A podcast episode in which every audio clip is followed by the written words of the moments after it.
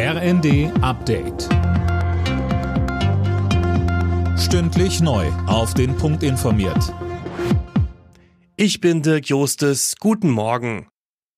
Boris Johnson ist nochmal mit einem blauen Auge davongekommen. Das parteiinterne Misstrauensvotum gegen den britischen Premierminister ist gescheitert.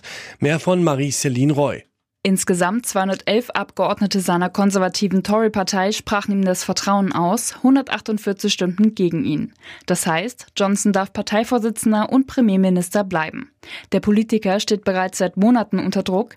Er war wegen illegaler Partys am Londoner Regierungssitz während des Corona-Lockdowns in die Kritik geraten. Ein Rücktritt hatte Johnson selbst zuletzt immer wieder abgelehnt. Übervolle Züge und Bahnsteige, Beleidigungen durch Fahrgäste. Die Personalvertretung der Bahn hat ein kritisches Fazit des Pfingstwochenendes mit dem 9-Euro-Ticket gezogen. Etwa 400 Züge seien so voll gewesen, dass Passagiere abgewiesen werden mussten, sagte Ralf Damde vom DB Regio Betriebsrat dem RND.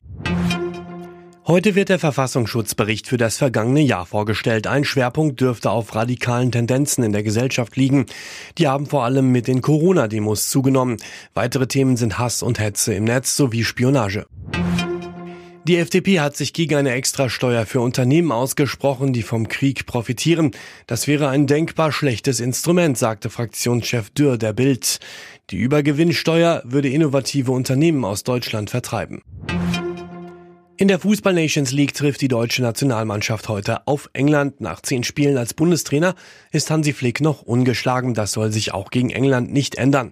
Flick sagte zum Gegner. Das ist eine Mannschaft, die eine enorm hohe Qualität hat, die eine sehr große Robustheit auch hat. Und äh, von daher ist es für uns natürlich ein richtig großer Brocken und äh, wichtig, dass wir unseren Plan, den wir uns vornehmen, durchziehen und äh, versuchen natürlich das beste Ergebnis für uns zu erzielen.